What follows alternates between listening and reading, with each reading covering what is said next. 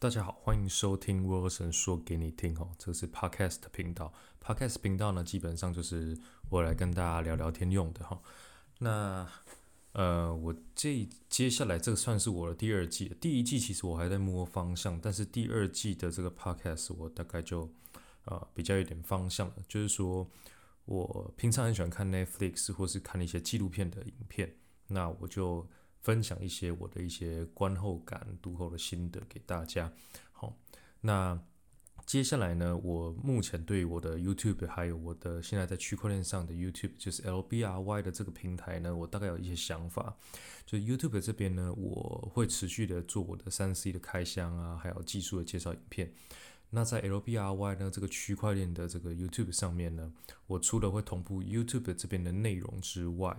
那我还预计呢，就是说我的 Podcast 的影片，就像这样跟大家聊天的影片呢，我应该就会放到 LBRY，我就不会再放到 YouTube 上去，因为毕竟 YouTube 的审查比较多，也比较麻烦。那 LBRY 基本上它就是一个区块链形式的，所以基本上呢，并不会有人去审查你的内容。然后。呃，我今天其实想要分享给大家的是我最近在看的一个 Netflix 的影集，哈，它是 Netflix Netflix 的原创纪录片。那如果大家订阅 Netflix 的，我还蛮推荐看的。Netflix 呢，它里面有很多电影，有很多美剧啊、日剧啊、韩剧什么都有。但是我觉得 Netflix 对我来说最吸引我的地方，反而是它这些纪录片。那我最近在看的这个叫做《深入全球最难熬的监狱》。呃，说明一下这个背景哈，就是说它目前出到第五季，就是在上周它上了第五季，然后呢，第一季除外的，接下来四季呢都是同一个主持人，这个主持人叫 Raphael，那拉斐尔，那他是一个英国人，他之前呢曾经在英国因为呃就是被误判，哈，就是说他是冤狱，然后被判他是呃谋杀罪，所以他被关了十二年。那事实上呢，后来十二年之后，他被还给了清白，好，就是冤狱嘛，所以也赔了一些钱。那在这十二年之间，其实他也改变了很多他人生观。他现在也结婚生小孩，也五十几岁了哈。然后 Netflix 呢，就用这个主持人哈，就是跟 Raphael 合作，他们就是在世界各地哈，不管是在啊美国啊什么地方啊，非洲啊，甚至一些奇怪的小岛。他们就去当地哈，可能一些监狱去做一些合作，拍摄一些纪录片呢，跟大家分享一下这个监狱里面的哈的世界。那我觉得这一系列很有趣的是，它其实可以改变我们对于监狱哈这个观感的不同。那像因为我在台湾嘛哈，台湾的话其实我们呃也有监狱啦哈，但是在其他地方呃的监狱其实我们也不太清楚，因为。毕竟我们也不太会去监狱这种地方去会客干嘛的。那但是呢，在台湾呢，或者在香港啊、亚亚太这一带，我们比较会看到的一些监狱片，像是那个以前周润发演的那个《监狱风云》系列啊。其实大概我们会知道说，呃，进监狱就是有一个标准的流程啦，他可能会检查你什么，然后呢，再来就是监狱里面可能很多帮派，然后你还还是必须要在监狱里面去依靠帮派。那这个这一出这个这个深入全球最难熬的监狱啊，哈，它这个里面有非常非常多集。那我举几个例子，就是说它其实可以去颠覆一些观念。比方说呢，我一开始看到是巴拉圭的，那巴拉圭的监狱呢，其实它出乎我们意料之外，就是说，当然它还是保持有监狱的这个，你必须要呃经过一些检查哨啊，然后去评估呃你的身心灵状态。安检看看你有没有做一些奇怪的事情，有没有带一些奇怪的东西进来，你才能进去这个监狱里面。然后进去监狱里面之后呢，基本上哈，这也不是只有巴拉圭，应该是说到处的监狱都会有一个叫暂时的牢房。这个牢房呢，可能你是候审，好，可能你是被定案，好，都都有可能。然后在经过里面的狱警或者心理智商是评估之后，才决定你呢要放到哪一个牢房去，好，称为 cell，就是牢房。好，然后这个巴拉圭的地方就是它有趣，就是因为它的管理的人数，就狱警的人数非常少。其实我看了它这五季，我觉得大致上都会有一个状态，就是除非是这种北欧的国家了哈，会比较是说是那个一比一的状态，或者是多比一、多比少的状态，不然绝大部分哈，特别是第三世界的国家，呃，这些监狱绝对都是人满为患，然后再来就是狱警非常少，所以在巴拉圭这边发展出来呢，就是说，它其实呢，让这个监狱里面变成一个小的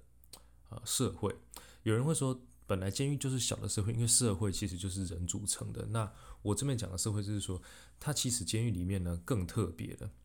他这个监狱里面呢，除了说呃关犯人之外，也因为他们人太多，他们无法管理，所以他们让犯人在里面自己去发展他们的社会生活。比方说呢，里面就有刺青师，好，里面有人煮饭，好，然后里面有人可能会炸鸡排给你吃，你想买什么东西都买得到，好，它就完全变成一个经济体系。然后呢，所以呢，让这些狱友们呢能够在里面好好生存，而且看了很多集这种这个。世界各地的监狱，我觉得有一点哈，完全颠覆我以前的观念。以前看这些周润发的电影啊，呃，这些比方说你的家人来倦探的时候啊，或者是像我们以前当兵倦探的时候，绝大部分都是呃会客室里面嘛，我们大家隔着一间，那时候那看那个电影啊，就是隔着一个铁栅栏或者一个会客间，一张桌子啊，两个人坐面对面这样看。不过其实，在很多这种第三世界国家，因为其实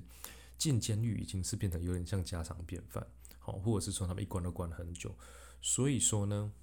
他们像巴拉圭这个，他就允许这个眷属呢可以进来，好小住，好这个很有趣哈。那其实也不是只有巴拉圭，很多地方都有。那这个小住就会有衍生出更多有趣的事情，比方说呢。当你的老婆进来小住的时候，他还可以帮助你。比方说你在里面监狱里面炸鸡排，你就可以在里面帮他哦，老婆进来帮你炸鸡排。你在里面跟他生小孩也可以。没有很多人呢，都是在监狱里面生他的第二胎、第三胎，这个时候非常非常常见的。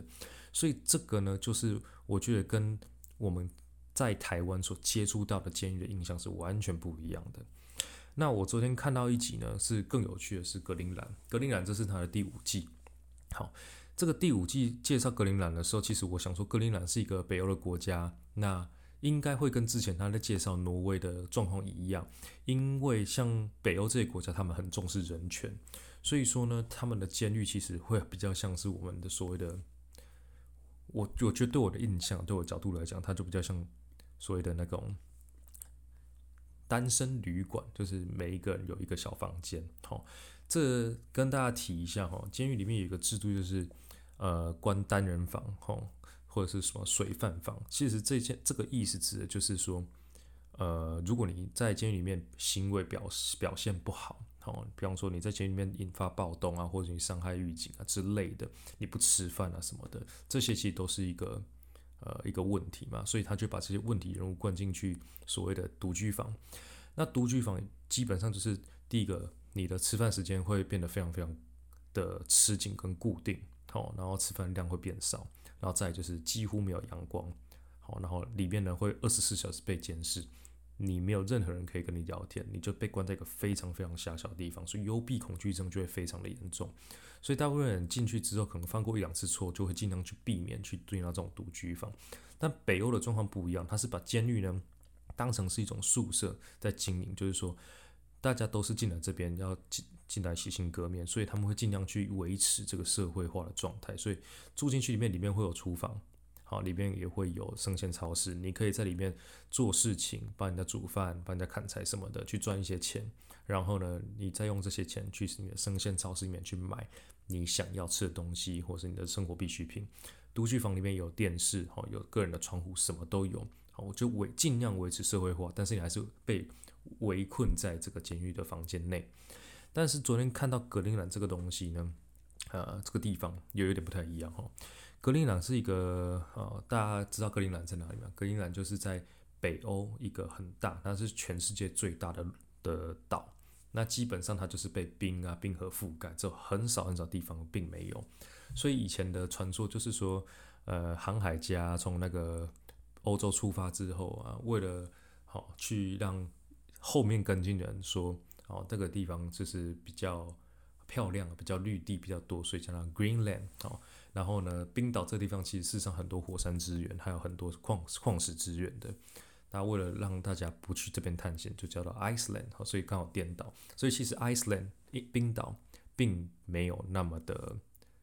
呃太多的雪啦，或者太多的冰。相对而言呢，Greenland 反而就是格陵兰里边就全部都是冰。这个地方的特色就是城镇很小，好，所以说人口也少。那他的监狱遇到了什么问题？他他在这几年才开始将所有的这种重大刑犯的监狱呢，从这个丹麦移回来。大家如果读历史可能会知道，就是说格陵兰最早其实是丹麦的统辖，它是属于丹麦王朝的。所以说呢，呃，他们其实在格陵兰犯罪的罪犯，哈，要长时间关的，都会移到丹麦的中央监狱。但是因为格陵兰的政府开始有一些些或社会啦，或者说应该是说他们的社会开始有这些运动，就希望这些监犯呢、监这些狱囚呢，可以从这个丹麦呢移回来格陵兰。他们觉得这样子其实才是比较好的，觉得还是要在土生土长的地方去管他们。但是呢，这就造成一个问题，因为他们人少，所以他们你你想象中这种北欧应该会管理管得很好，但事实上他们有一个非常严重的问题，就是因为他们人太少。所以呢，你的狱警好跟你的囚犯根本就是住在隔壁条街，或者根本就住在隔壁。这时候就遇到什么问题？假设我今天我是囚犯，你是狱警，我想要威胁你，我不用直接跟你讲。其实等我的朋友来会客，我的亲人来会客的时候，我就跟我的亲人讲：，诶，你每天二十四小时去我邻居家帮他监控哦。啊，如果他对我不好，你就。去揍他的谁什么的之类的，就是因为他们社群太小，所以反而造成他们这种监狱管理非常非常的呃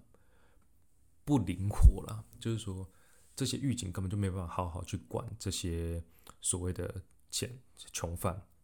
所以他们其实，在影集里面他就有提到说，最好的方式事实上是要去调一些在丹麦不认识的人来格陵兰来当狱警，这样子才能慢慢的去杜绝这种说无形中的一种。